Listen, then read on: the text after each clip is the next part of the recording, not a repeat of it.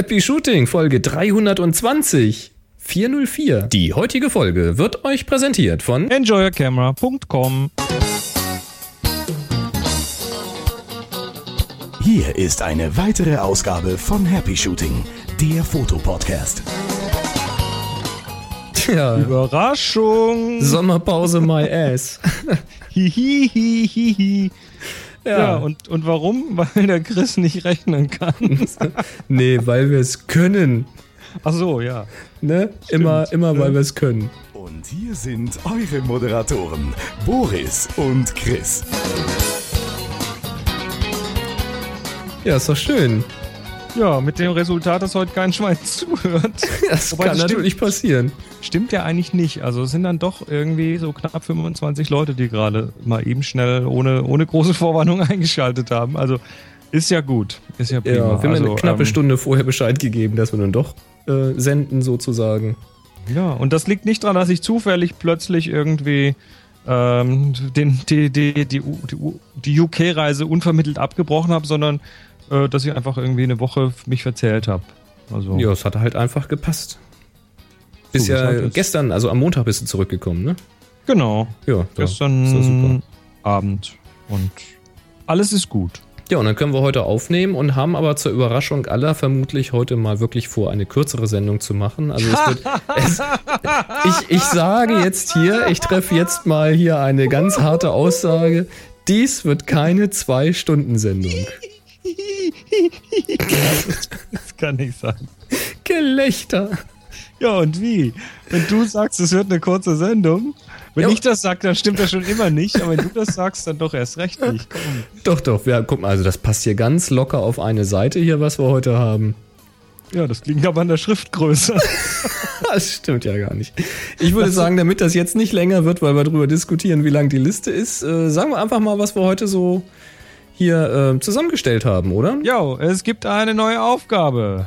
Tja, es gibt ein Gerücht, beziehungsweise eine Auflösung zum Gerücht, nämlich es geht um Ilford Imaging. Ja, richtig. Dann haben wir einen Nachtrag zur 300 von Andreas. Da ging es um Drucker. Tja, da wirst du mal was erzählen, glaube ich. Dann gibt's einen neuen Fotopodcast. Ja, und ein, also Gerüchte gibt es diesmal richtig viele. Ähm, da soll was Neues von Sigma kommen. Ja, und von Panasonic ist was gekommen. Ja, und von Sony soll auch was kommen. Das ist Gerüchte halt. Und Ne? von Canon auch. Ja, aber nicht Gerücht, äh, dass es eine, ein neues Update für Lightroom gibt. Da hat der Peter uns was dazu geschickt. Dann steht hier Pivik.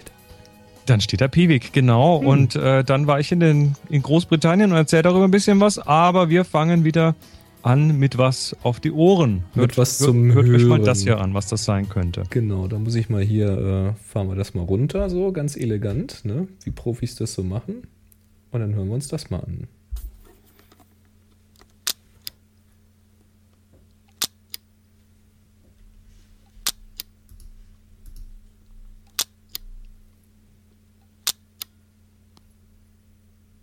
Tjo, so klingt das. Keine Ahnung. Nie gehört. Ein Tacker oder sowas. Nie gehört. Nachher wissen wir mehr. Du warst in Großbritannien. Ich war bei den großen Briten, genau. Und zwar, äh, ja, die letzten so circa zwei Wochen, habe an den letzten beiden Wochenenden Workshops gehalten. Einen in Liverpool und einen in Farnborough, was in der Nähe von London liegt. Und äh, das war, hi, war das ein Spaß. Also, und äh, nee, ich will jetzt nicht viel. Also, es ist einfach hübsch da, schön da. Mir, ich finde das bei den Briten immer sehr angenehm. Und äh, zumindest in Farnborough waren sogar eine ganze Menge noch zugereist, also angereist zu dem Workshop. Da waren zwei aus Amiland da Oha, und okay. äh, einer aus Deutschland und einer aus Holland. Ach ja. Und da, äh, ja, in Liverpool haben wir einfach so ein bisschen das, die, Hafen, die Hafengegend unsicher gemacht. Liverpool hat ja so Wasser und Hafen und Docks und so Zeug. Mhm.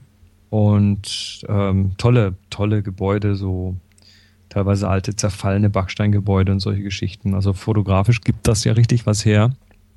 Ist auch sonst, sonst eine schöne Stadt. Und Ich war sogar nach dem Workshop dann noch drei Tage dort und habe da so ein bisschen erkundet, so ein bisschen die Stadt unsicher gemacht. Also war richtig gut. Und Farnborough, Farnborough ist da so eine, so, so eine gute halbe Stunde von, von London, vom, von der Mitte aus London raus. Also so ein, so ein Vorort, so ein Suburb und damit auch irgendwie, naja, hm, da, da wohnt man, aber auch nicht viel mehr. Also, okay. also nicht, das, nicht, das, nicht, die, nicht die Welturlaubszentrale. Also aber ein, was so ein wir- kleines Randstädtchen für die Pendler oder sowas. So ungefähr, ja. Und deshalb, ähm, also dachte ich auch am Anfang, als mir das der Simon, mit dem ich das zusammen gemacht habe, vorgeschlagen hat, dachte ich so, wie bitte, was? Was wollen wir denn da machen? Und dann meinte er, nee, nee, nee, da gibt's so, so, so, ein- so ein Kloster. Also, sie sind Klostergeister, ne? Also wir haben quasi einen UK-Klostergeister gemacht im Kleinen. Und zwar ist da tatsächlich, da, da fährst du dann so an der Straße, so eine Hauptstraße, und dann zweigst du irgendwie ab und dann kommt plötzlich so ein Gate, so ein, so ein großes metallenes Tor. Mhm. So. Also richtig, vier Meter hoch, ne? So Riesending. Stehst, stehst du da und klingelst erstmal an so einer, an so einer Klingel halt, und, äh, so eine Sprechanlage und dann antwortet ein Mönch. Und das ist nämlich noch aktiv, das Kloster. Da antwortet ein Mönch und äh, fragt, was, was denn dein Begehr sei. Und dann sagst du, ich will rein hier wegen Fotoworkshop. Und dann sagt er, aber gern doch. Ähm, you are very welcome. Und drückt auf den Knopf und dann öffnet sich dieses Tor so, so ganz langsam. So schwingt das so elektrisch irgendwie aus. So. Das ist so ein bisschen Wie wie, in so einem alten Schwarz-Weiß äh, fast, Film. fast wie nach Hogwarts kommen oder so. Und äh, dann fährst du dann so, einen- so einen Waldweg hoch und die Kurve und dann ist irgendwie neben diesem Kloster ist dann so ein Bungalow, also so, ein- so ein Gebäude für Gäste, so ein Gästehaus. Und da drin haben wir dann diesen Workshop gemacht und da hatten wir dann Zugang zu, äh, zu Teilen des Klosters und zur Klosterkirche. Ähm, und unter der Klosterkirche ist, eine, ist ein, ein Mausoleum für Hm. den, für den letzten französischen Herrscher in Großbritannien. Der Ma- Napoleon III. liegt da und sein, oh Gott, jemand Verwandtes und nochmal jemand Verwandtes. Also das sind drei, drei, drei so, so richtig große so Sarkophage mit so aus, aus, aus Granit oder aus Marmor, ich glaube aus Granit, wo dann irgendwie die da drin liegen und das ist, ähm, das ist fotografisch eine sehr schöne Challenge. Das ist auch sonst eine sehr schöne Challenge. Aber es war richtig cool. Also das war extrem, extrem geil. Und das ist so, so wie so, ein, wie so eine kleine Insel mitten in diesem komischen, schrecklichen Farnborough. Hm. Also völlig, äh, völlig unerwartet irgendwie. Klingt so ein bisschen gespenstisch. Mm, War es auch so ein bisschen. Wobei das, diese, diese Granitklötze da, also da, da kann nichts raus, glaubt mir. Du Gespenster gehen durch Wände durch. Ja, aber nicht durch so dicken Granit. Nee, Nee, nee, nicht der das. schirmt ab. Naja, egal. Auf jeden Fall war es klasse. Äh, Ich glaube, das mache ich wieder. Ähm, und äh, ja, nee, das will ich wieder machen. Und ich habe ich hab natürlich, wie sie es gehört, für einen ordentlichen Workshop auch ein paar Videos gemacht. Und die sind online und da linken wir natürlich hin. Oh, die will ich dann auch sehen. Hast du auch was in der Bibliothek gedreht? In da, wo ich die Fotos her habe, Ja. meinst du die? Äh, das war in Liverpool. Das war die, die Liverpool Library. Das ist ein absolut hammergeiler Ort. Weil das fand ich ja mal stark. Da hast du irgendwie so ein, ein Foto, das sah eher so ganz traditionell aus, wie man sich eine Bibliothek so vorstellt. Und dann hast du irgend so einen modernen Teil, der sah eigentlich eher aus wie so ein Modern Art Museum oder so. Richtig, also die haben, die haben dieses Liverpool Museum, äh, dieses Liverpool Library, die haben die ähm, irgendwie vor ein paar Jahren mal, haben die da so einen großen modernen Anbau dran gemacht. Und da ist also tatsächlich so der alte große Lesesaal, ein riesengroßer runder Raum mit einer riesen Kuppel drüber und die ganzen Wände entlang kannst du noch ein Stockwerk hoch und da sind überall nur Bücher und Bücher, Bücher und in der Mitte dann so diverse Tische und Sessel zum Lesen. Und äh, nee, da habe ich nur fotografiert, da habe ich nicht gedreht. Ich meine, da muss man, ich meine, das ist ein, das war echt, also da konnte man nicht einfach irgendwie rumstiefeln so. Mhm. Ich habe, ich musste auch hier mit mit Live Preview musste ich ähm, musste ich hier drehen, weil äh, oder fotografieren, damit es kein so ein Möglichst Radau leise macht. halt, ja, ja. weil das war tatsächlich so. Ja, das sah, äh, ich dachte erst, wo, ich dachte, er ist in England. Dann habe ich das Foto nur so gesehen in der Vorschau und da habe ich gedacht, das sieht eher aus so wie in Washington oder so oder in dieser, in dieser Bibliothek. Naja, und die haben vor ein paar Jahren so einen Anbau dran gemacht und das ist jetzt eher so der modernere Teil mit, mit relativ vielen so Computer und so Zeug. Also wie halt eine Bibliothek heute eher mal aussieht. Mhm. Und nee, war, war cool. Also war richtig äh, Ja, klasse. Ja, schöne Motive auf jeden Fall. ja, ein paar Fotos davon online gestellt auf Flickr und äh, Google Plus und so weiter. Machen wir Links, machen wir Links. Videos hin. bin ich immer gespannt. Und einfach mal schauen. Ja. Gut. Ja, ähm, so viel zu äh, England. Ja. Und jetzt zu. Zur eigenen Sache. Zu Prism und NSA oder was? Oder wie? naja, äh, nicht, nicht direkt, nur indirekt. Also ich. Indirekt. Äh, wir, wir haben ja ähm, schon vor einiger Zeit mal wegen, wegen Analytics, also wegen Webanalyse, mal dieses Google Analytics auf unsere äh, happyshooting.de gemacht und ah, das war immer so, immer so ein leichtes Bauchweh-Thema, weil großer Google, der kennt ja schon sehr viel und warum muss der jetzt auch noch wissen, wann ihr, wann ihr wo bei uns irgendwie Podcast hört? Ich meine, genau. Wichtig sind die Zahlen halt schon für uns, damit die wir Zahlen halt brauchen wir, wer da kommt und wer da nicht kommt. Die Sponsoren genau. wollen das wissen und ja. Und ich habe jetzt das äh, einfach mal runtergenommen, dieses Google Plus, äh, Google, Google Analytics. Nee, Google Plus nicht, da kommen wir gleich dazu. Aber genau, das Google, Google Analytics, Analytics mhm. ist jetzt runter. Und Hab ich bei äh, meiner Webseite auch schon vor einiger Zeit runtergenommen. Genau, ersetzt äh, durch Piwik. Jupp, das habe ich auch genommen. Das ist so ein Open Source Analyse-Tool. Ähm, das ist, äh, also ist mir deutlich sympathischer. Unter anderem auch deshalb, weil der, der Analyse-Server läuft bei mir selbst. Das heißt, das ist jetzt nicht mehr irgendwo in der Cloud, sondern da, da habe ich quasi den Daumen drauf. Ähm, de, außerdem ist es anonymisiert, das heißt, das letzte Byte von den IP-Adressen der, der Besucher wird ge, ge, gelöscht. Mhm. Und es ist nicht Google, also das ist einfach Wobei ich benutze Google weiterhin, aber trotzdem, man muss, man muss ja niemanden dazu zwingen, der es nicht will. Und das hören wir halt immer wieder. Das mit diesen Analytics-Sachen ist in Deutschland sowieso mal ein bisschen kritisch gewesen. Eigentlich hätte dann auf den Webseiten auch mal stehen müssen. Ähm, so ähnlich wie, wie, wie, Kameras in öffentlichen Räumen. Da muss auch immer ein Schild sein, ne, dass du gedreht wirst und so. Und da hätte man hier auch immer irgendwo dazu schreiben müssen, aber wie willst du das technisch machen? dass die Leute gut, das erst sehen und dann klicken. Ist alles Quatsch. Und bei Pivik ist es halt so, dass die Daten wirklich in der eigenen Datenbank, also nicht auf genau. Piviks Datenbank, sondern in unserer ganz höchst eigenen Datenbank liegen.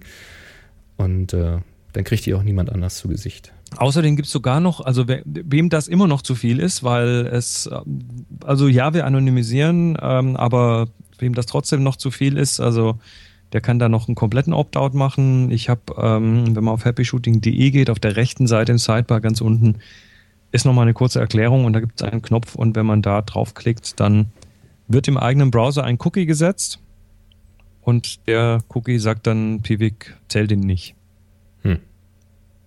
Muss man natürlich dann, wenn man seine Cookies löscht, wieder neu machen. Oder wenn man vom anderen Browser zugreift, genauso. Aber Was auch erstmal paradox klingt, ne? Also die Pivik-Software weiß dann, wer dann kommt und sagt, okay, aber ich schreibe dich nicht in die Datenbank. Also Na, sie weiß, kriegen sie das dann nicht zu sehen. Sie, sie will dann gar nicht mehr wissen, wer kommt, sondern sie sieht, sie sieht den Cookie und sagt, oh, Cookie, da lasse ich die Finger Also okay, weg. das heißt, sie guckt so nicht rein, von das, wem ja. der Cookie ist, sondern sie sieht nur, dass der Cookie ja. da ist und dann alles klar. Wobei ganz Google-frei sind wir damit nicht, ähm, weil wir haben natürlich noch den Google Plus-Button mhm. an den entsprechenden Beiträgen. Äh, den will ich da auch gerne lassen, weil das ist einfach eine äh, ja, es ist einfach, einfach wichtig, dass wenn man, wenn einem was gefällt und man da draufklickt, sei das jetzt ein Twitter-Button oder ein Google Plus-Button, dass, äh, dass man es auch weiter sagt, weil so funktioniert das nun mal. Ähm, da gibt's allerdings, und das hast du sicher schon mal irgendwo gesehen, es gibt diese, diese, also der trägt natürlich auch mit, also der, da wird ja auch ein Google-Code geladen. Mhm. Dann gibt's aber Versionen davon, die, wenn man, wenn man, wenn sie geladen werden, erstmal nicht aktiv sind. Also die sind erstmal nur so das ist quasi ja, ein Platzhalter. Grau, grau quasi. Und mhm. da muss man erst einmal draufklicken und sagen, mach den Button aktiv und dann muss man nochmal klicken, um den Button, äh, um dann quasi zu sharen. Mhm. Das wäre mir am liebsten. Jetzt haben wir aber natürlich auf Happy Shooting WordPress und ich weiß nicht, ob es da irgendwelche Plugins gibt, die das können. Also am liebsten wäre mir tatsächlich so, so ein Plugin. Ich habe jetzt so eins äh, drin, was irgendwie so, so Ah nee, warte mal, wir haben noch separate Plugins. Also Google Plus und Twitter gerne auch von mir aus äh, deaktiviert und dann von Hand zu aktivieren, äh, damit man das einfach irgendwie so ein bisschen, ja, den, den Leuten noch etwas mehr Peace of Mind geben kann. Jo. Gut, also wer was weiß, lasst es mich wissen. Wenn es da schöne WordPress-Plugins gibt, dann einfach mal in die Kommentare damit, ne?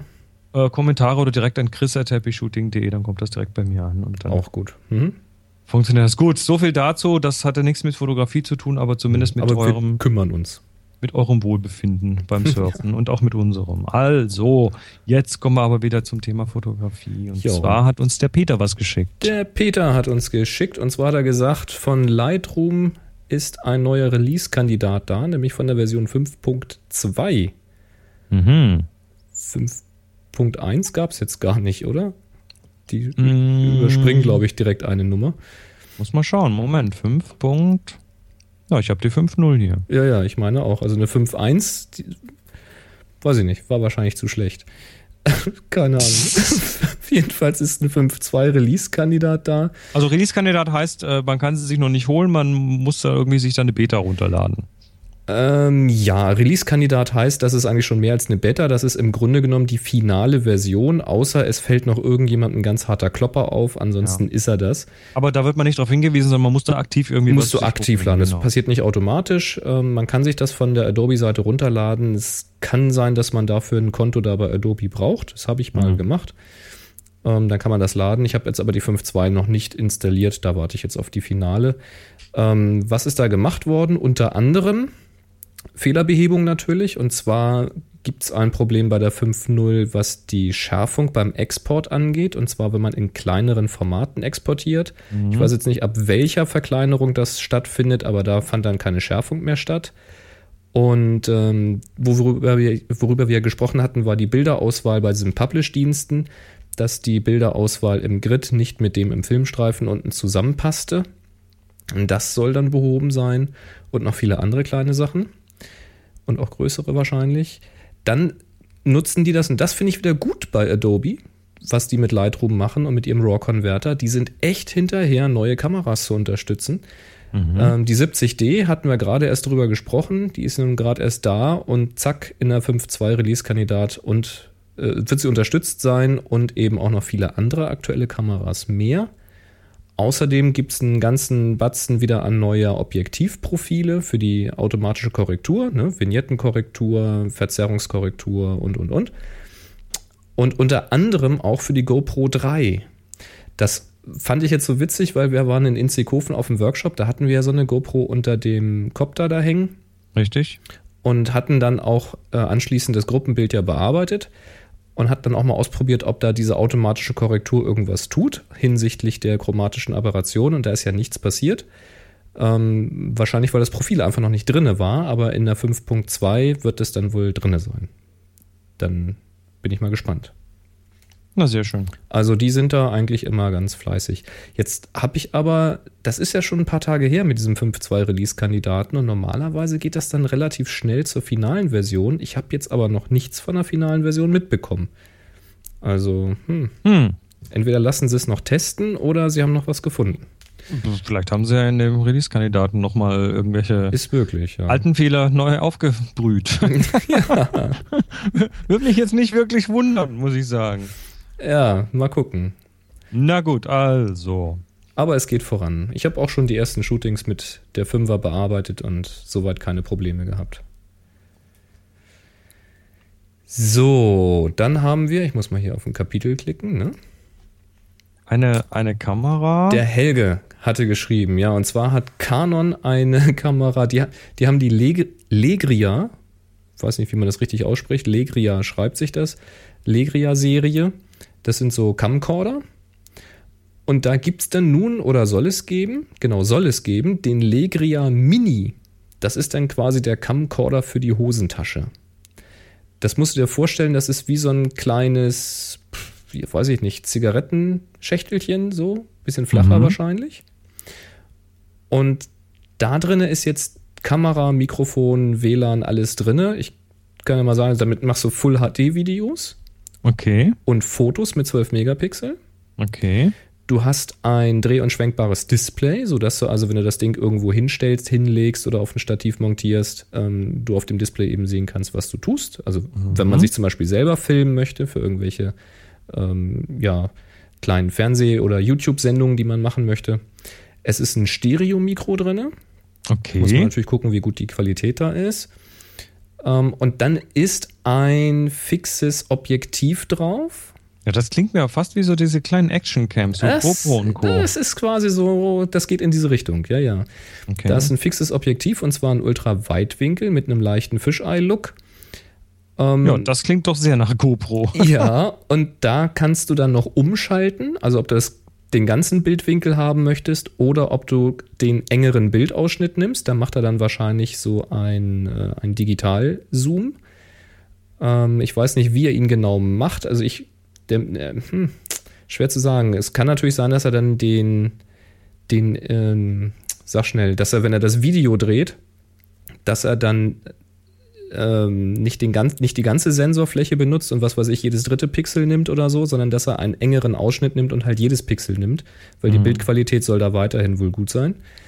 Ähm, der Bildwinkel entspricht bei Video 17 mm beziehungsweise 35 mm, je nachdem, wie man Mhm. umschaltet. Und Was, beim, ein Winkel in Millimeter? Ja, der, der, also eine, einem 17 mm Objektiv am Ach so, okay, alles klar, jetzt verstehe ich. Entsprechend. Ne, 17 oder 35 bei Video und bei Foto, da nutzt er halt eine, eine größere Fläche von dem Sensor. Da sind es dann 15 beziehungsweise 32 Millimeter. Ähm, Blende ist 2.8, wenn sie offen ist. Ob man da manuell justieren kann, weiß ich nicht, habe ich nicht gesehen. Hat einen fixen Fokus, ne, 0,4 Meter bis unendlich, also alles sehr GoPro-mäßig. Kein Bildstabilisator, das fand ich ein bisschen schade. Hat WLAN drinne für Livestreaming und für Steuerung. Das heißt, das Ding kann direkt über WLAN auf Smartphones und Tablets übertragen und kann auch über diese Geräte halt gesteuert werden. Oh, und dann natürlich noch so eingebaute Funktionen für Zeitlupe und Zeitraffer. Das kannst du dann irgendwie alles einstellen. Was weiß ich, stell die Kamera hier hin und lass laufen und nächsten Tag ist da dein Zeitraffer fertig. Ähm, und speichern tut das Ganze auf MicroSD. Jo, kommen soll das Ganze Ende September 2013 für etwa 300 Euro.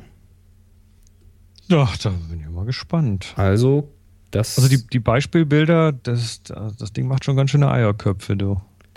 Das ist schon ganz auf der schön, Website. ist schon sehr weitwinklig, ja. Also an, am, am Rand darfst du nicht stehen. Nee, nicht, nicht wirklich. Wobei die in der Mitte auch nicht viel besser aussehen auf den Bildern. In der Mitte Ah, fand ich das gar nicht so- schlechter bei dem, bei dem Video. Nee, ich habe nur, ich hab nur Fotos gesehen hier, Beispielfotos. Na gut.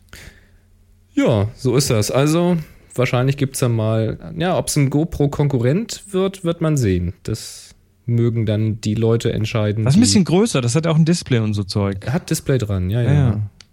Na, man wird sehen. Aber da, kommt eh mehr, da Ah, kommen die, wir haben aber da, nachher. die haben dann da nachher noch so, so witzige Beispiele, dann das Ding einfach in die Küche auf die Arbeitsplatte legen und dann Spaß haben beim Kochen und so, weißt du? Na, man wird mal sehen, wofür das so Einsatz findet. Ich finde sowas gut. immer ganz interessant und Also es, es kommt eine Flut von kleinen Kameras auf uns zu. Ähm, kennen sie nicht die einzigen, aber nach dem nächsten Blog dazu mehr. ja, und damit meinst du diesen hier. Happy Shooting, der Fotopodcast. Werbung. Jo, wir sind wieder unterstützt von enjoyercamera.com Juhu. und äh, diesmal haben sie uns natürlich wieder was Hübsches zum Testen geschickt, den Smart Shutter.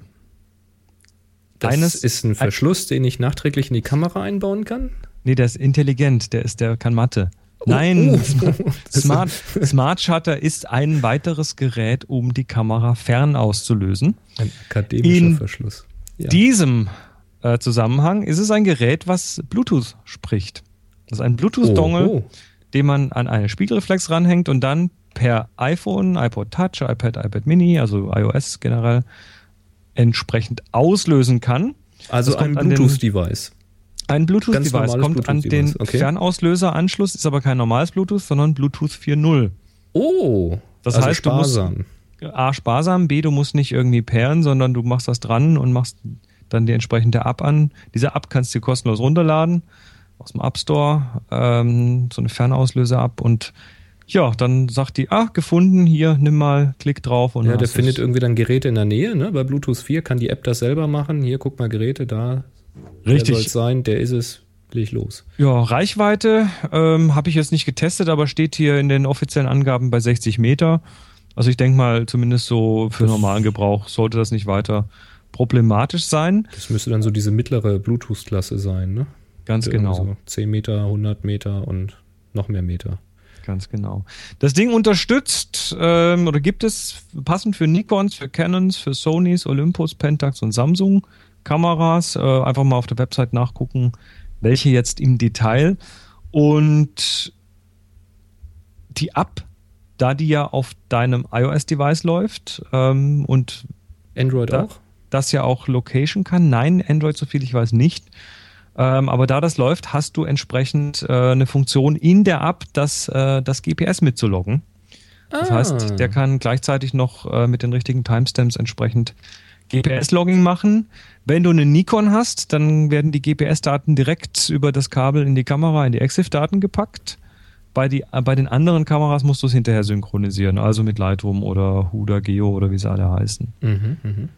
Ja, funktioniert mit allen iOS-Geräten ab iOS 5.1, die, die Bluetooth 4.0 können, also iPhone 4S, 5, iPod Touch 5, äh, fünfte Generation, iPad 3, also alles halt, was das Bluetooth 4.0 kann. Und es gibt es bei enjoycamera.com und wir verlinken es in den Shownotes. Außerdem gibt es natürlich 5%, wie immer auf jede Bestellung, wenn ihr den Gutscheincode HappyShooting2013 verwendet. Und du hast das mal angeschlossen gehabt? Ja, ich habe es getestet. Wie, wie ist denn die Verzögerung so? Von auf, aufs Gerät tippen bis zu Klick? Ist das so instantan quasi oder ist das mehr so. Tap-Klick? Nee, nee, nee, also wir, wir reden hier schon, also ein- eine winzige Verzögerung gibt's da, aber die ist, ähm, die ist kaum merklich. Also, Cool. und dann kannst du auch so, so Dauerfeuer einstellen und so verschiedene Modi. In Bulb-Modus kannst du einstellen, wo er dann quasi den Shutter runterdrückt, solange du willst.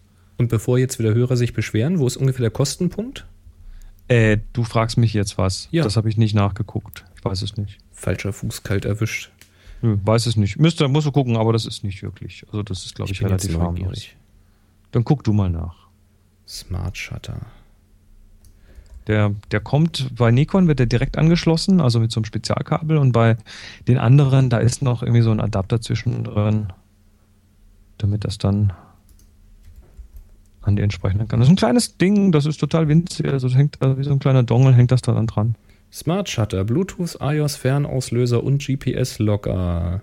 Nikon MC30 Dongle für iPhone, iPod Touch, iPad, iPad Mini 87,99. Nikon MC-DC2 gleicher Preis. Canon RS60E3 ist etwas günstiger 82,99. Ja, diese also etwas über 80 Euro. Alles klar. Cool. Ja, kleiner Fernauslöser. Nett. Gut. Ja, danke schön, Enjoy Your Camera. Ja, Ich habe auch, Dank. hab auch schon wieder fleißig gespielt hier. Sehr schön. Gut. Gerüchte. Gerüchte. Ist heute eine Gerüchtefolge, glaube ich. Ich glaube auch. Und äh, zwar kam von Ralf kam eine Mail. Ähm, wir hatten ja mal über diese, und du erinnerst dich an diese, über diese, diese Objektivkamera geredet, wo es erst einen Hoax gab und dann irgendwann plötzlich die Gerüchte Äh, kamen, dass ja. da vielleicht jemand dran arbeitet. Wo Und du gesagt hast, irgendwie ein Objektiv mit einem Sensor drin und Genau, und äh, der, also quasi eine Kamera halt, aber so klein wie ein Objektiv irgendwie. Und dann hat äh, jetzt mir Ralf geschickt, Moment mal, schau mal hier, sonyalpharumos.com. mhm. Und ähm, ja, da sind jetzt wohl, äh, es, es stehen wohl einige Ankündigungen aus. Das sind es Gerüchte, aber der, der, der oder diejenigen, die diese Website machen, klassifizieren die so von Stufe 1 bis Stufe 5. Und 5 ist die quasi, quasi sicher und 1 ist die fernes, fernes Gerücht, weiß keiner, ob es stimmt. Und alles, was da jetzt aktuell steht, ist irgendwie klassifiziert nach 5, also nach ziemlich, ziemlich fast überhaupt sicher und so. Ähm, und zwar sollen erstmal, also über den Ende August bis, bis Ende September soll wohl einiges an interessanten neuen Dingen kommen. Ähm, wo ich auch erstmal gedacht habe, ja, ja, hier passiert was. Und zwar erstmal, ja, eher für mich weniger interessant, uninteressant, ähm, die, die Nex-Serie soll eine neue bekommen, und zwar die 5T. Weiß jetzt nicht, was sich da geändert hat. Geht einfach mal auf sonyalpharumors.com, da findet ihr das. Und es soll ein neues, ganz interessantes 16 bis 70 Millimeter E-Mount-Objektiv kommen. Also das könnte spannend sein. Das ist erstmal so das, ne, so, so, so halt eine Ankündigung, die da wahrscheinlich, ja. wahrscheinlich kommt. Ähm, Weiterentwicklung.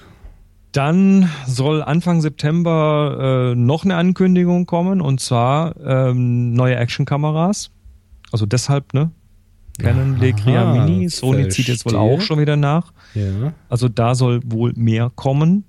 Ähm, ja, dann wird für Anfang September auch angekündigt, auch mit einer Rumor-Klassifizierung 5, die QX-Serie, diese sogenannten Objektivkameras. Ach, also doch kein Hoax. Wohl nicht. Also wenn man jetzt äh, der Website glauben darf und deren Klassifizierung, dann ist das eine ziemlich äh, abgemachte Sache. Es sind wohl auch schon Werbebilder aufgetaucht. Mhm. Also äh, Fotos davon sind dort, die jetzt nicht wie, wie irgendwie wie, wie billige Renders aussehen.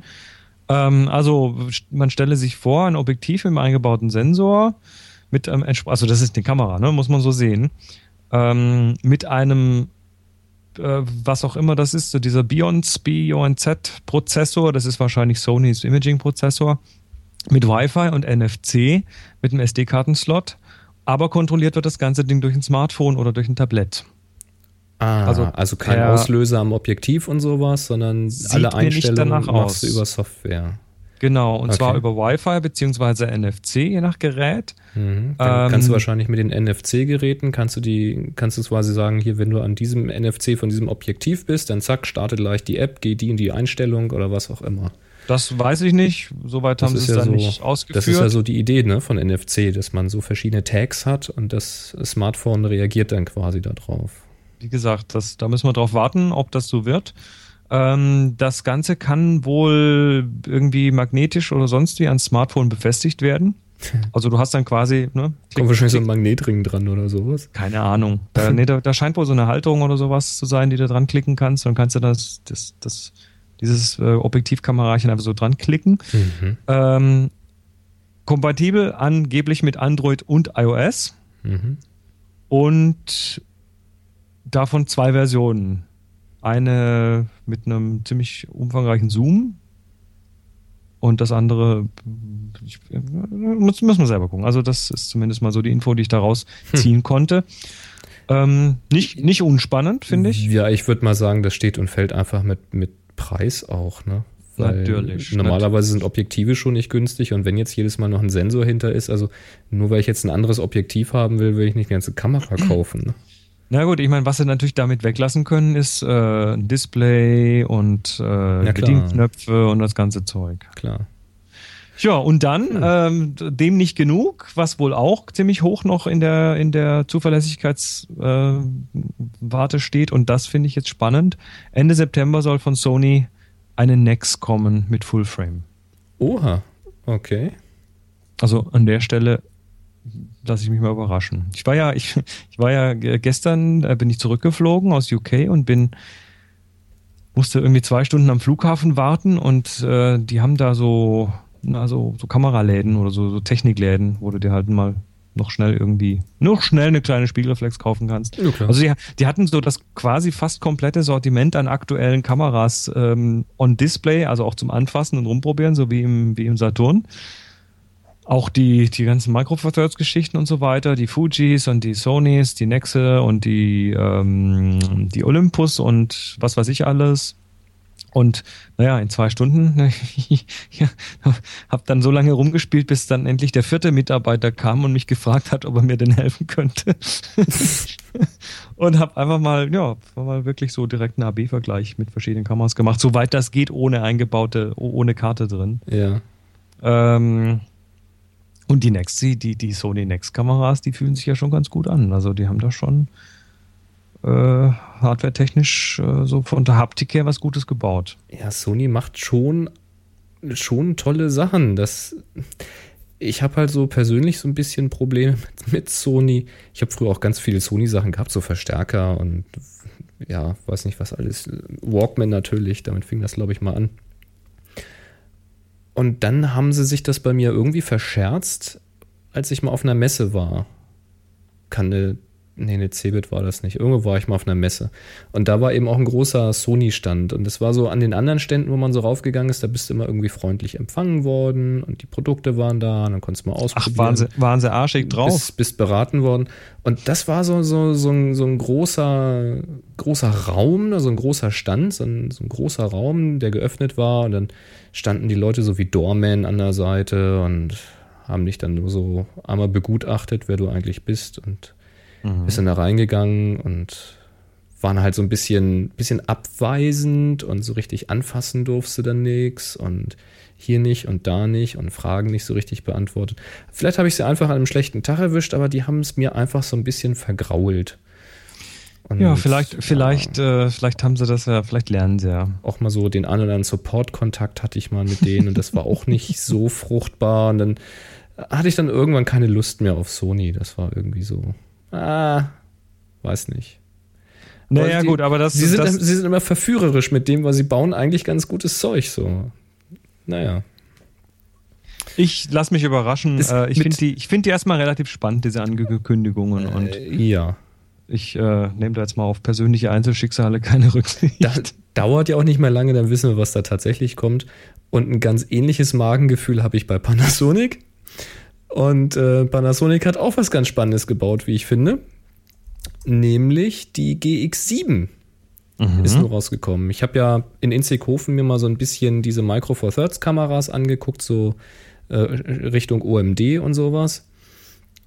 Und finde die eigentlich ganz spannend, so mal irgendwie als Zweitkamera oder als Ergänzungskamera, weil man kann damit doch eben ein paar Sachen machen, die du mit der Spiegelreflex so nicht oder nur mit großem Aufwand hinkriegst. Also Makros zum Beispiel mit, mit etwas mehr Schärfentiefe. Das ist halt mit einem Vollformatsensor gleich ein bisschen kniffliger. Wenn der Sensor kleiner ist, hast du einfach mehr Schärfentiefe, ähm, weil du halt mehr, mehr weitwinklige Objektive hast. Und Makro können sie in der Regel alle ganz gut. Außerdem sind sie leicht und haben dann dieses schwenkbare Display und so. Das ist alles schon irgendwie, es, es lockt mich so ein bisschen mal über so eine Kamera nachzudenken. Auch wenn ich im Augenblick das Geld nicht ausgeben will. Aber man kann ja trotzdem mal links und rechts gucken. Ich habe mir nur gedacht, ich will unbedingt etwas haben, womit ich vernünftig Video machen kann. Ich hatte mir auch damals so einen, so einen einfachen 100 äh, Euro Camcorder mal geholt, um einfach mal ein bisschen Video machen zu können. Ich wollte da nicht viel Geld investieren, weil ich habe gesagt, also wenn, dann will ich es richtig machen, mit verschiedenen Objektiven arbeiten können, also Stichwort Spiegelreflex und dann eben Video. Und nun tendiere ich dann doch eher zu so einer kleinen Micro Four Thirds mit Video, weil sie einfach handlicher ist und eben auch äh, wechselbare Objektive hat und sowas. Aber ich möchte unbedingt einen Bildstabi drin haben, weil ich halt nicht immer vom Stativ arbeite, sondern eben auch mal so freihand und das muss einfach mal gut gehen. Ja, und da kam jetzt die Panasonic mit dem GX7 raus eigentlich ganz interessant gemacht. Ist nämlich die erste Panasonic, die dann tatsächlich den Spiegel, äh, den, den, den Spiegel, den Spiegel hat sie ja nicht, den, die den Sensor bewegt als Stabilisator, weil bisher haben die drauf gesetzt, dass der Stabil Stabilisator im Objektiv ist, also wie bei Canon auch.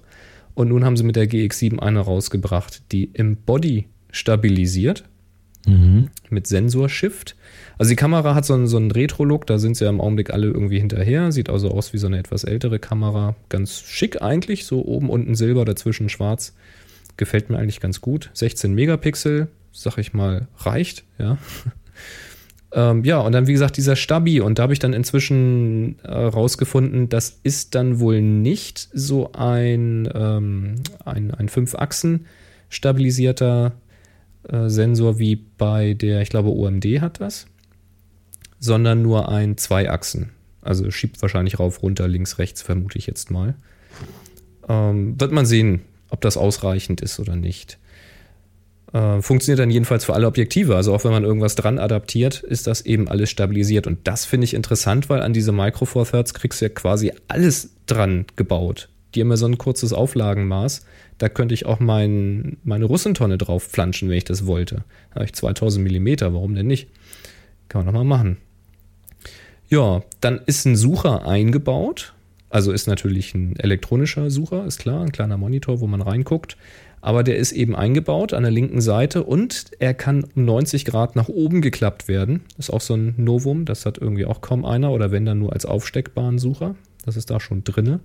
Und dann hatte ich gelesen, der Sensor soll 2,7 Megapixel haben und soll der derzeit beste elektronische Sucher sein. Hab dann aber, ich glaube, bei DP Review gesehen, dass er doch nur eine Auflösung, also was heißt nur, eine Auflösung von 1024 x 768 hat. Mhm. Ähm, die hat er aber wohl in Vollfarbe. Also nicht 1024 x 768 mal 3, sondern tatsächlich diese Auflösung. Äh, schöne große saubere Pixel und die Farben sollen wohl nacheinander angezeigt werden. Also wie soll das denn gehen? Ist da, ist da ein Farbrad drin, wie bei DLP? Nee, oder? das sind wohl solche, ich frag mich mal, bin ich hier Techniker? Das sollen irgendwie LEDs sein, die halt in ja. den drei Farben leuchten können oder keine Ahnung. Aha. Äh, vielleicht sind die kleinen LEDs ja dahinter und ich weiß es nicht. Jedenfalls leuchten die ganz schnell hintereinander. Also mhm. sehr schnell hintereinander und geben dir dann halt das Farbbild, wie bei diesen Beamern halt, mit diesen Farbrädern da. Ne? Mhm. So soll das wohl sein, keine Ahnung. So habe ich es jedenfalls verstanden. Und bei DP Review war ich dann endgültig verwirrt, weil da steht dann irgendwie 78.000 Pixel, die Farben nacheinander anzeigen. Ich nehme aber an, das war ein Tippfehler und sie meinten nicht 78.000, sondern 786.000. Das käme mhm. dann hin bei der Auflösung. Naja, das Display kann 80 Grad nach oben oder 45 nach unten geklappt werden. Das ist eigentlich auch so Standard bei diesen Kameras. Also wenn sie zumindest ein Klappdisplay haben. Hat einen Megapixel und ist ein Touch-Display. Das fand ich eigentlich auch ganz praktisch. Ja, Wi-Fi hat es und NFC hat es. Ja. Auch ganz spannend. Ja, soll November 2013 dann am Markt verfügbar sein für 1000 Dollar. Ich nehme mal an, dass der Europreis irgendwo ähnlich sein wird, vielleicht irgendwo im Bereich 900 bis 1000. Ähm, nur der Body, 1000 Dollar der Body oder 1100 mit dem 14 bis 42 Millimeter. Ja, sag ich mal. Einfach mal abwarten, was da noch kommt. Ich muss ja nicht sofort kaufen. Ich schau mal. Also die OMD hatte mich schon angemacht. Die fand ich irgendwie ganz lecker und ja, jetzt mal gucken, was Panasonic da bringt. Wobei ich halt von Panasonic auch nicht so. Ich, ich bin ja, also ich, ich, äh, ich äh, bin, also ich habe da ja auch so ein bisschen an den Panasonics, an den GHs und GFs und so ein bisschen rumgespielt an dem, in dem Laden und äh, wenn man diese direkt im AB-Vergleich macht, die, die sind mir also von der Bedienung her waren die mir ein bisschen blöd. Welche so. jetzt genommen? Ähm, die ganzen Micro Four Thirds oder was? GF5, das ist ja keine, das ist ja eine, okay. was ist denn GF5? Ist, glaube ich, festes Objektiv. Egal, also mit so, mit so ein paar, aber so generell waren die, die, die mögen ja toll Bildqualität und Features und fürs Video drehen und so weiter, aber so von der Bedienung her kamen die mir irgendwie so ein bisschen ja da muss man sich holprig vor also das, das war so das, ja. das, hat das hat nicht richtig Spaß gemacht die zu bedienen und ich muss ja eine Kamera bedienen können also ja das ist immer der Punkt das, man, man muss da auch mit umgehen können und auch wollen ja. die Panasonic wird dann zumindest zwei Rädchen haben also kannst dann eben mit Daumen und Zeigefinger hast du zwei Einstellrädchen für einen manuellen Modus. Das finde ich schon mal wichtig. Also, dass du nicht immer irgendwie übers Touch-Display irgendwie gehen musst, sondern dass du auch mal schnell Blende und Belichtungszeit beeinflussen kannst und sowas. Naja, und dann, und dann bin ich, dann bin ich halt, ich meine, ich bin dann ein verwöhnter Sack, ne, mit der Spiegelreflex. Ich bin dann, da, nachdem ich die ganzen kleinen durch hatte und mal so ein bisschen getestet habe und hier und da und gefällt mir, gefällt mir nicht und fühlt sich fühlt sich träge an oder holprig oder ist, äh, ist, ist, ist äh, super schnell zu bedienen und man hat schnell Zugriff auf Zeug. Dann bin ich ja nochmal rüber zu den Spiegelreflexkameras gegangen und mhm. habe mir die nochmal in die Hand genommen. Und da merkst du natürlich dann schon so, ja, nee, direkter Zugriff auf den ganzen Scheiß, das hat schon was. Also das ja, ist schon, das ist schon, ist schon nochmal eine andere Geschichte. Wobei natürlich bei den, bei den teureren, kleineren dann natürlich auch irgendwie mehr Rädchen und Knöpfe dran sind, aber ja. Es ist halt auch alles Ich glaube, ich bin und bleibe einfach. Das ist halt. Bin, ich bin und bleibe, glaube ich, einfach ein Spiegelreflex-Mensch. Das fühlt sich einfach, für mich persönlich fühlt sich das einfach richtiger an. Also ich würde die auch nicht weggeben, die Spiegelreflex, ja. ne? Aber weißt du, Der Trend geht ja zur Zweitkamera. Ja, ne? Mhm. Also es gibt schon so ein paar Aufgabengebiete, wo eine Spiegelreflex einfach nicht das richtige Werkzeug ist. Und das merkt man halt schon. Na, ich äh, muss mal gucken. Also jetzt mal eben so 1000 Euro hier und dann noch plus Objektive für so eine Zweitkamera Eben. raushammern, das äh, habe ich jetzt auch nicht so auf der Seite liegen. Eben. Und Bei dir macht es übrigens düdeldüm. Ja, Pull-Ups Pro sagt, mein nächstes Training wäre fertig. Ich muss Klimmzüge machen. Ach so, ja dann äh, 3 zu 1. ne? Ich schalte ihn mal stumm. So. Ja.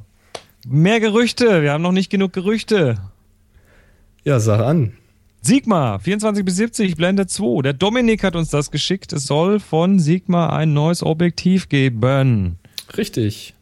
24 bis 70. Sigma Blende gibt 2. jetzt richtig Gas. So. Stabi. Äh, soll, soll das 24, 70 von mal Canon? langsam. 24 bis 70 Millimeter durchgehend Blende 2. Ich sag mal, hallo? Ja, das, das ist doch das Mindeste. Das ist ja wohl der Hammer, oder was? Wenn die, wenn die gegen die Großen anwollen, dann müssen die an der Stelle äh, auch einen Nagel reinschlagen. Ja, also Sigma startet auch gerade wirklich so eine Hochpreisoffensive, glaube ich. Also für Sigma-Verhältnisse und nicht nur für die. Aber ist egal. Okay, also Die Blende wollen, 2. halt, die wollen halt endlich auch mal Geld verdienen. Die wollen auch Geld verdienen, ja. Blende 2, Stabi, hast du gesagt, ist drin? Nee, habe ich noch nicht gesagt. Da hast du Okay. mich dann abgebrochen. Entschuldigung. Stabi. Oder habe ich das? Keine Ahnung. Nee, habe ich nicht gesagt. Aber Stabi Also, ist drin. Hat einen eingebauten Stabi. Preislich äh, soll es zumindest mal die Konkurrenz unter, unterbieten. Ja. Hm. Ja, ich hatte mal rausgesucht, ne? Sie hatten irgendwie gesagt, also einen genauen Preis gibt's noch nicht. Ja, es ist ja erstmal nur so. Ja, und dann haben sie gemunkelt, ähm, das Canon 24 bis 70 mit Blende 2.8, der Nachfolger, also der, die Version 2 davon, das ist ja so das Ziel, was da so angegriffen werden könnte.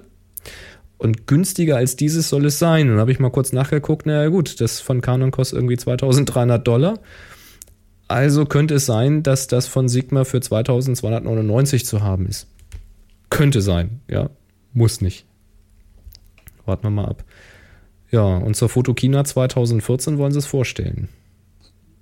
Ist ja noch ein bisschen hin. Ist noch ein bisschen hin. Ist das dann auch, äh, hat das dann auch diese, diesen USB-Anschluss für hier? Ich ähm, gehe davon aus. Also wenn, fast sein, oder? wenn da was kommt, dann werden die das machen. Das haben die jetzt ja nicht zum Spaß eingeführt. ja gut. Aber das ist noch, noch nicht Produkt, das wird noch nicht produziert. Das kommt erst nächstes Jahr. Also wer sich da nicht mehr dran erinnert, Sigma hat jetzt diese neue Serie an Objektiven so gebaut, dass es einen, ähm, einen Adapter gibt, wo man das Objektiv quasi reinschraubt, sondern das Bajonett. Und dann ist äh, quasi an dem Objektivverschlussdeckel an der Rückseite ist ein USB-Anschluss dran, den kann man an den Rechner anschließen und mit einer Software kann man dann diverse Feinjustierungen an diesem Objektiv vornehmen. Also so äh, Fokuskorrekturen machen für verschiedene Entfernungen und Zoom-Bereiche und Pipapo. Kann man dann alles selber machen. Tja. Bin ja mal gespannt. Also Ja. Sigma legt auf jeden, jedenfalls in letzter Zeit doch noch ein bisschen, doch noch ein bisschen zu. Ja, die scheinen gerade was zu tun. Ich weiß nicht, ob die irgendwie einen neuen Marketingchef haben oder neue Geschäftsleitung oder beides. Keine Ahnung. Also da, da scheint sich was zu tun. Ist ja erstmal gar nicht schlecht. Konkurrenz ist gut. Übrigens, an einer anderen Stelle tut sich auch was. Ja, Wir kriegen Konkurrenz. Mitbewerb, Marktbegleiter. Nein, Konkurrenz. Ich sehe das nicht als Konkurrenz. Wir sind Podcasts. Ey, ich mach doch nur Ja. Spaß. Deshalb spielen wir das jetzt auch. Genau. Ähm, hört, hört euch das doch einfach mal an. Genau, ich finde das super. Hi, Happy Shooting, hier ist 50 Nifty, der Podcast für Fotografen. Ey, du kannst doch nicht der Fotopodcast sagen. Stimmt, das Fotopodcast für Fotografen. Uns findet ihr auf baba-fotografie.de und wir sind auch sogar bei iTunes vertreten. Genau, hört einfach mal rein, wir würden uns freuen. 3, 2, 1, Happy, Happy Shooting! Shooting! Ach ja, übrigens, dort hinten auf dem linken Ohr, das ist der Dennis. Und der auf dem rechten Ohr, das ist der Baba. Ciao. Ciao, viel Spaß. Jetzt bin ich Ja, mir hallo. nicht sicher, ob ich die Kopfhörer falsch rum aufhabe, aber bei mir wart ihr genau umgekehrt. Und wenn ich hier äh, deinen deinen Ström bekomme, dann kriege ich den hier eh nur in Mono. Ja, du kriegst das eh nur in Mono. Ich dachte gerade, hä, was? Also 50 Nifty, also nicht Nifty 50, sondern 50 Nifty. yep. Äh, den Baba kennen wir vom, äh, vom. Spielzeugladen-Workshop Mhm. in Hannover. Und ja, 50 Nifty. Ich muss da mal gleich nachher los und mal reinhören. Ja, ganz, ganz locker gemacht. Er hat, er hat mir auch so unter der Hand gesagt, er hat sich so Happy Shooting, das haben sie sich so ein bisschen als Vorbild genommen. Ähm, aber hört auch ruhig mal rein, weil das äh, ist natürlich immer super, weil da sind noch mal zwei andere Fotografen, die sind unterwegs und die haben natürlich auch ihre Sicht der Dinge und ihre Meinung. Und das kann ja nicht schaden, wenn man sich da mal ein bisschen umfassender informiert. Ja, und äh, von wegen Konkurrenz, dat, dat, der Markt ist groß. Es äh, gibt, glaube ich, es gibt noch nicht genug Fotopodcasts. Also Richtig. Da, da müssen mehr, noch kommen. Deshalb finde ich das richtig Außerdem geil. sind wir alle Podcasts und alle Fotografen und da arbeiten wir zusammen. So. Muss auch mal gesagt werden.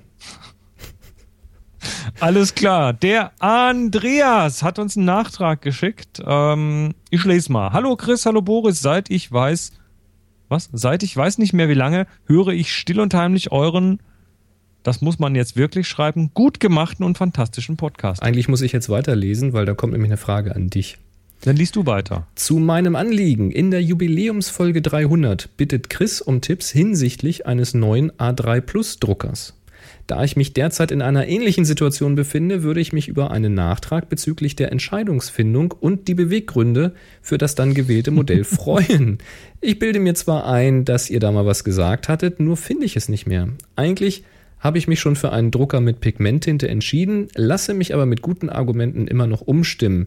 Ich schwanke daher zwischen einem Epson R2000 und dem Canon Pixma Pro 10. Ansonsten schon mal herzlichen Dank für die Infos und 321 Happy Shooting. Gruß Andreas. Tja, Chris, was ist es denn nun geworden?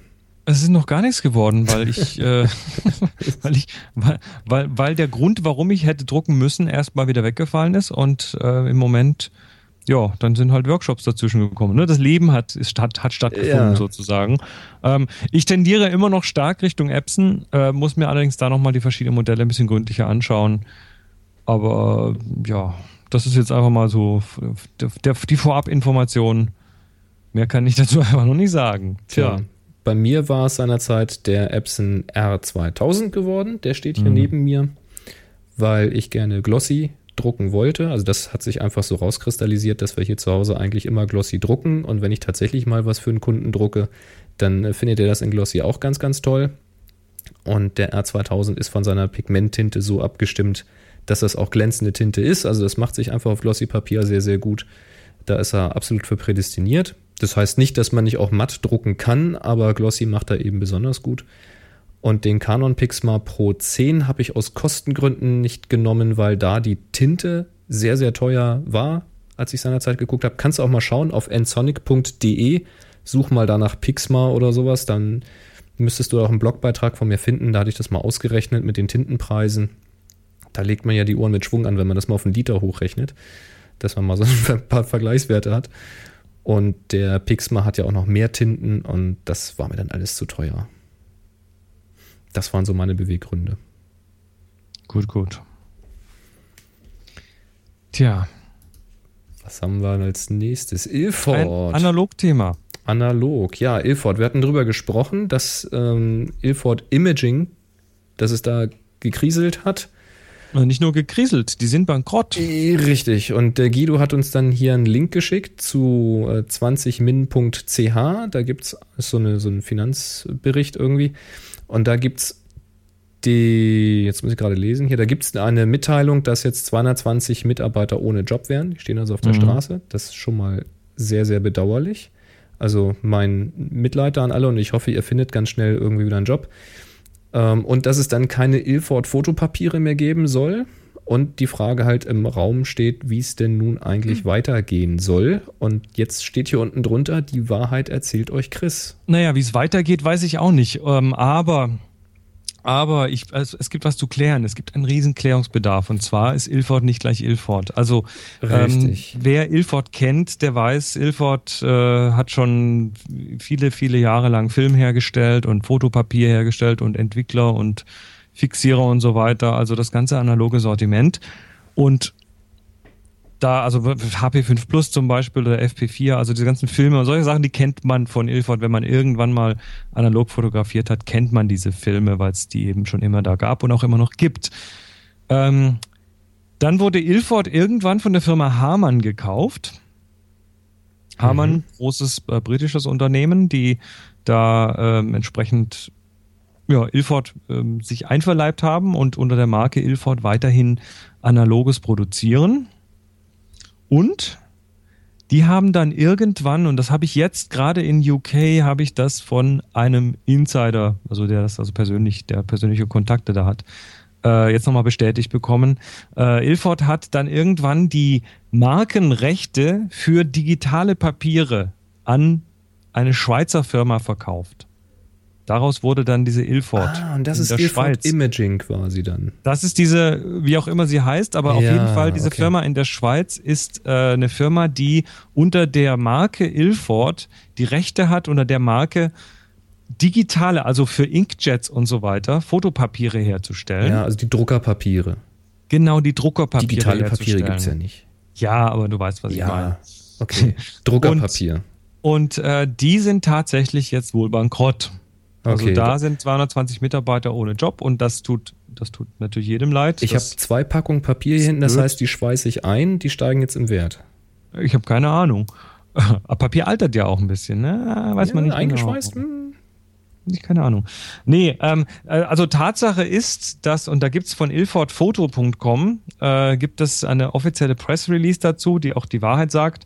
Ähm, die, die analoge Seite von Ilford, also die, die die Filme herstellen, die, die die Fotopapiere für die Dunkelkammer herstellen, die die die äh, ganze Chemie und was aber sich drumherum machen, diese Firma Ilford ist weiterhin wohl auf, denen geht's gut, die machen Geld und äh, die sind nach wie vor ein Teil von Hamann und sie, äh, denen geht's prima. Da hatte ich auch irgendwie so ein Dementi gelesen von Ja, Ilford das- im Web, wo sie auch geschrieben haben, es geht ihnen wirklich sehr, sehr gut und Das- äh, ich ich- ich Zahlen find- steigen sogar noch.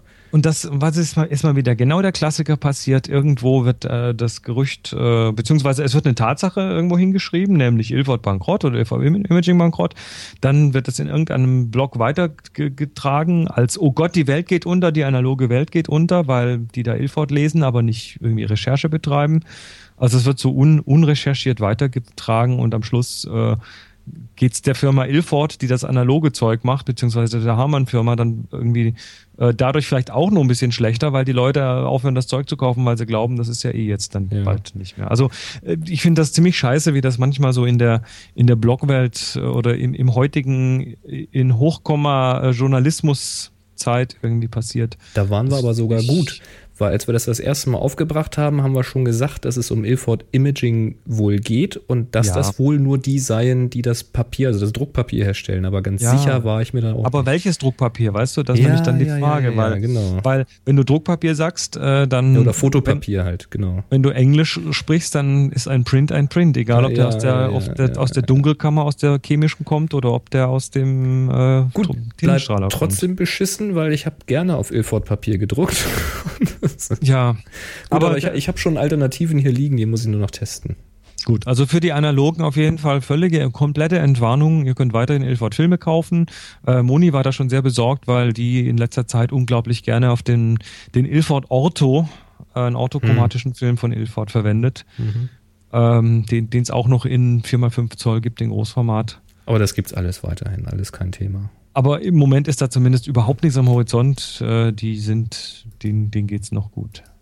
Na, das ist doch super. Also, Ilford äh, ist nur, nur, nur zur Hälfte schlecht dran. Und zwar vermutlich nicht mal die Hälfte, weil das ist, glaube ich, relativ, eine relativ kleine Auskopplung gewesen an der Jetzt Stelle. Wäre es natürlich interessant, ob dann die Rechte für die Produktion dieser Druckpapiere, ob die dann jetzt an wen anders abgegeben werden, ob die Ach so. verkauft werden können. Also es äh, nur Hat jetzt, ist, ich meine, ist das jetzt, ich habe keine Ahnung, ob das jetzt ein Lizenzdeal war. Das heißt, äh, die, die Hamann hat jetzt die, die, die Marke wieder oder ob äh, die Ilford Imaging Schweiz das gekauft hat und das jetzt einfach verkaufen kann.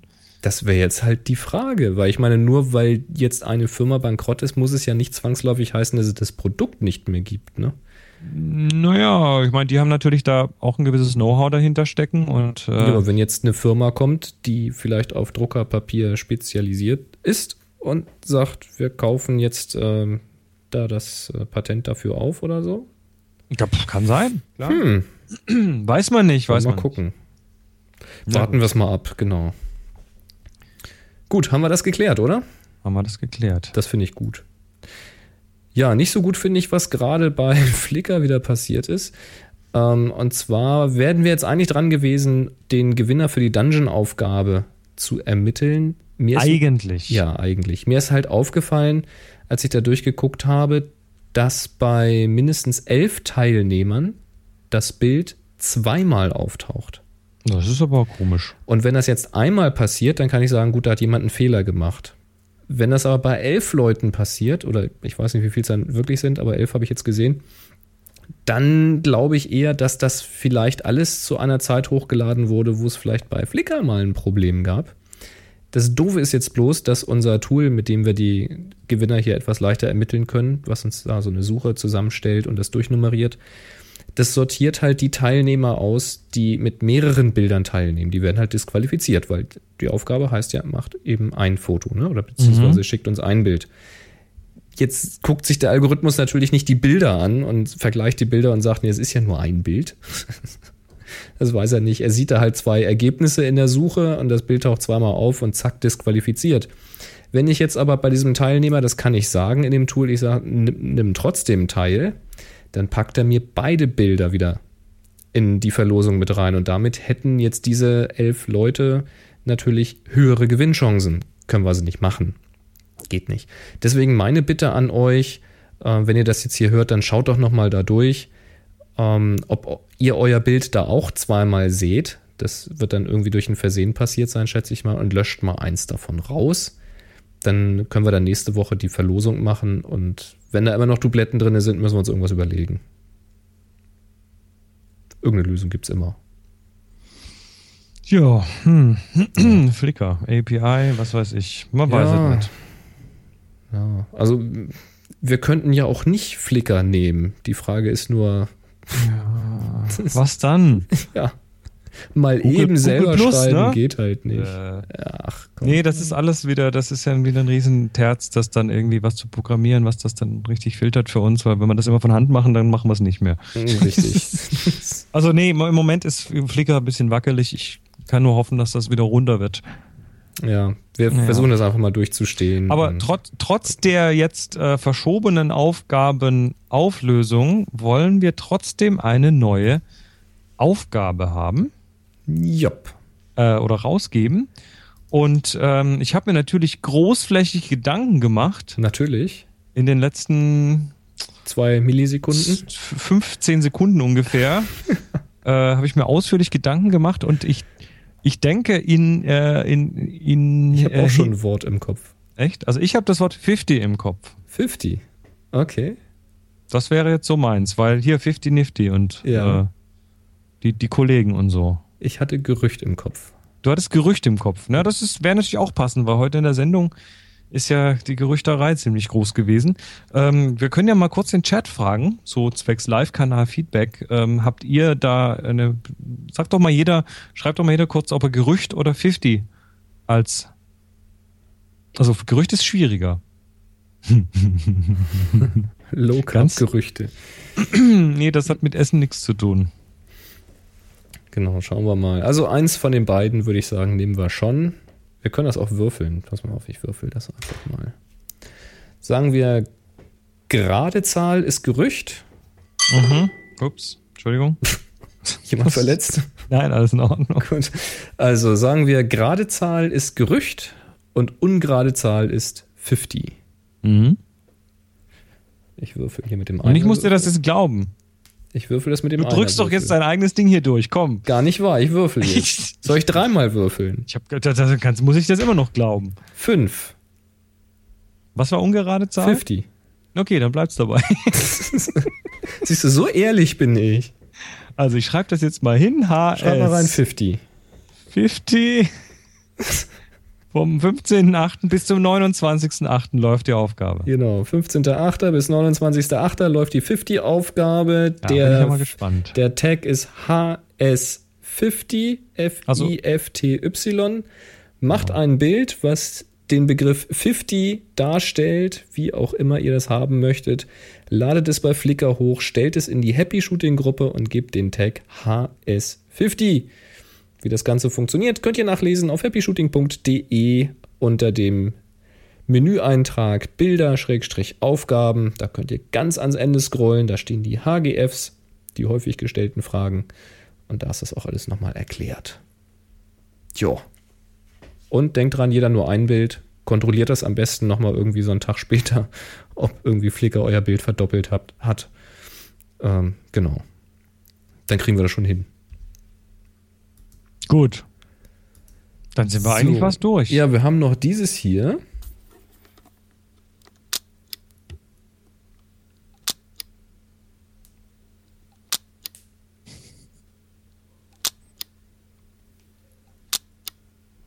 Das klingt da eher so ein bisschen wie so ein Tischfeuerzeug aus den also, 70ern. Weißt du, was, was in so einem großen Granitstein eingebettet ist? Der Chat hatte vorhin schon geschrieben, so ein Zigarren. Äh ja, oder Schneider sowas. oder sowas. Oder sowas. Das ist ganz Was ist es denn jetzt? Es ist äh, ein Geräuschrätsel von Sebastian und zwar ist das die, die äh, Selbstbau-Schachtsucherkamera von Pearl, über die wir mal gesprochen haben. Ah! Und da hat er auch gleich noch einen Audiokommentar rausgehauen, wo er was darüber erzählt. Das äh, spielen wir euch jetzt mal ab. Ja, hallo zusammen. Äh, Hier ist Sebastian aus Mönchengladbach. Und zwar, ähm, ihr habt in Folge 298 kurz über diese ähm, Schachtsucherkamera berichtet, die man da jetzt bei Pearl für 20 Euro kaufen kann. Dieser Plastikbausatz. Und äh, wie der Zufall so will, habe ich diese Kamera mir mal gekauft, allerdings für noch ein bisschen weniger Geld und wollte euch mal kurz was dazu erzählen. Vielleicht interessiert es ja noch ein paar andere Leute. Also, ähm, die Verpackung wirkt erstmal unheimlich billig, hat quasi kaum Gewicht. Alles ist ja in so Plastikteilen unterteilt, die man halt aus so Rahmen rausbrechen muss. Und ja, wirkt erstmal nicht sonderlich hochwertig. Die Linsen sind natürlich vorne aus Glas, äh, Entschuldigung, aus Plastik, nicht aus Glas, so. Ähm, aber was mich halt dann doch überrascht hat, das Ding kann man tatsächlich ziemlich gut zusammenbauen. Also ich habe da vielleicht eine halbe Stunde dran gesessen und dann war das fertig. Die Teile sind unheimlich passgenau. Wenn die Kamera nachher einmal zusammengebaut ist, dann wirkt die auch unheimlich stabil. Also man hat jetzt nicht den Eindruck, dass man da ein billiges Stück Plastik in der Hand hat. Bei mir war in der Bedienungsanleitung allerdings auch ein Fehler. Das heißt, ein Bauteil war auf der Anleitung definitiv falsch rum angeordnet. Und zwar das Teil, wo dieser Spiegel montiert wird. Man muss ja oben in den Schachtsucher gucken, unten auf so einen Spiegel. Und dieses Bauteil unten, wo der Spiegel drauf sitzt, äh, das war tatsächlich falsch rum montiert. Aber ähm, den Fehler kann man in der Anleitung relativ schnell erkennen. Und es war ja, wie gesagt, war auch eigentlich kein großes Problem, das Ding zusammenzubauen. Also jetzt im Nachhinein wirkt es wirklich stabil. Und ich sag mal, für den Preis ist das eine nette Sache. Ich habe jetzt allerdings einen Schwarz-Weiß-Film drin und habe aber noch keine Bilder entwickelt. Das muss ich noch tun. Ich erwarte jetzt auch keine wirklich scharfen Fotos. Aber, ähm, aber für so ein Geschenk für einen Nerd oder für einen Fotogeek finde ich das echt eine, eine ziemlich coole Sache. Also ich habe den Kauf nicht bereut. Einziger Nachteil ist, ähm, man hat hinten, äh, man hat keinen Zähler dran, wo man erkennen kann, wie viele Bilder man hat. Das heißt, man hat an der Seite einen Drehregler mit einem Pfeil und äh, eine halbe Um- Umdrehung an diesem, an diesem Regler bedeutet, dass der Film genau um ein Film, äh, um ein Bild weiter transportiert wird. Wenn man jetzt die Kamera zwei Wochen in der Ecke stehen hat, weiß man nicht mehr, wie viele Bilder man schon gemacht hat oder sonst was. Aber ansonsten, wie gesagt, nettes Spielzeug kann man sich durchaus kaufen und von der Verarbeitungsqualität überraschend gut. Besser, was man für den Preis ansonsten äh, ja, erwarten könnte. Also in diesem Sinne macht's gut, bis bald, ciao. Jo, cool. Coole Sache. Ja, dann äh, steht dem Selbstbau ja nichts mehr im Wege. Weißt du, was wir heute noch gar nicht gemacht haben? Was denn? In die Medien geguckt. Sollen wir das noch kurz nachholen? Ja, es ist ja hast, nicht viel hast du da. denn noch Zeit? Du musst ja schnell weg heute. ja, ich, ich habe einen Gast hier, aber es geht noch. Gut. Ähm, Es ist ja auch nicht viel. Die denken ja eh alle, wir sind in der Sommerpause. ich schaue jetzt mal, ob wir zu dem äh, Dingens. Guck, guck du doch mal auf Twitter. Hm? Twitter, da hat Ingrid Jensen, Ingrid L oder I Jensen gefragt, wie kann ich Farbrauschen in dunklen Bildern einfach und kostengünstig aus Bildern entfernen? Äh, ich mache das mit Lightroom. Also Lightroom macht Farbrauschen ziemlich gut weg. Darf man natürlich auch nicht übertreiben. Also wenn, wenn das so verrauscht ist, dass der Unterschied zwischen dem Farbrauschen und dem eigentlichen Motiv kaum noch zu erkennen ist, dann hat natürlich auch ein Algorithmus das schwer. Aber so das normale Farbrauschen, was so bei, ja, normal, normal höheren ISO-Werten, sag ich mal, auftritt, also bei mir so bei 1600 und 3200, bei neueren Kameras dann deutlich darüber, ähm, das kriegt Lightroom da ganz easy weg. Oft sehe ich das gar nicht, weil schon die Default-Einstellung so ist, dass es weg ist. Das war's auch schon auf Twitter. Ach so, ja. Ja, Ich ja. dachte, kommt noch was. Äh, auf up.net nichts. Ja, sag ich ja. Zero. Ja, wie gesagt, ne? eigentlich sind wir erst wieder nächste Woche da. Und auf Google Plus äh, gibt es von Marcel Silhard einen Beitrag, Eine der. Abhandlung. Das ist eine Abhandlung, da gehen wir jetzt also nicht komplett drauf ein. Der will was über Circle of Confusion wissen. Ähm, das ist ein komplettes Thema für eine Sendung. Das kann man mal eben schnell nicht machen, sage ich jetzt mal. Ähm,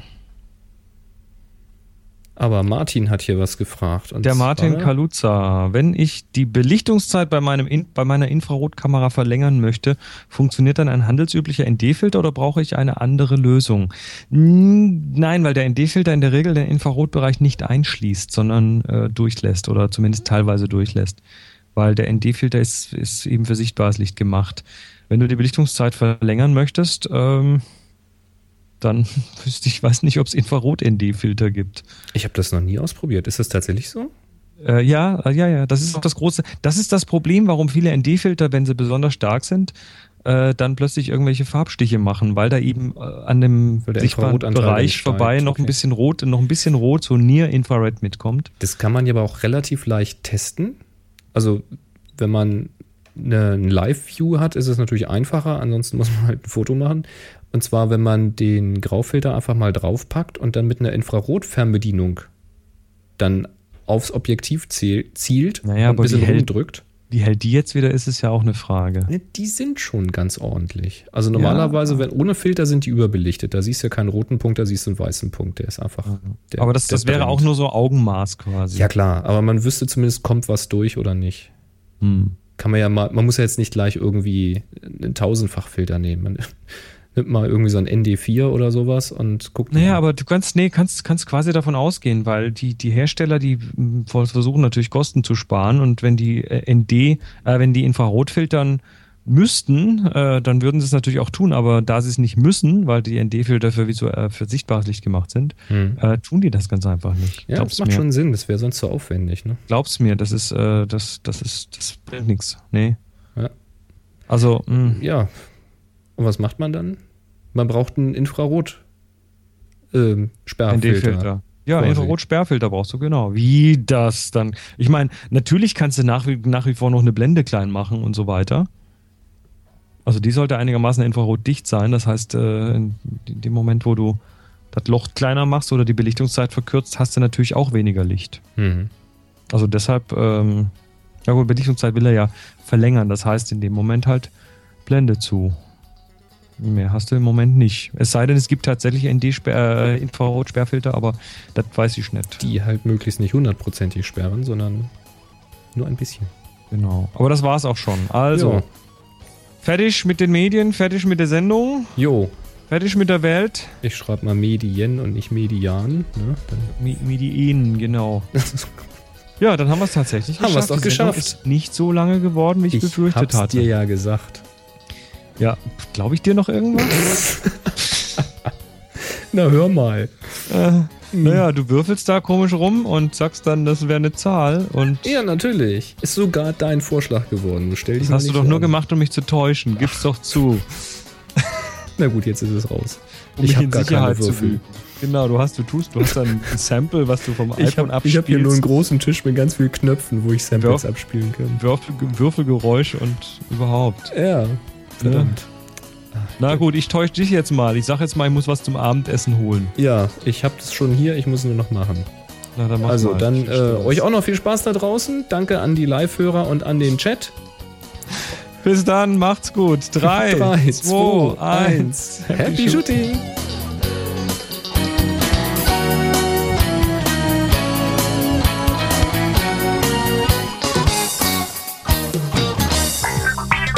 Sie hörten eine weitere Produktion von nsonic www.nsonic.de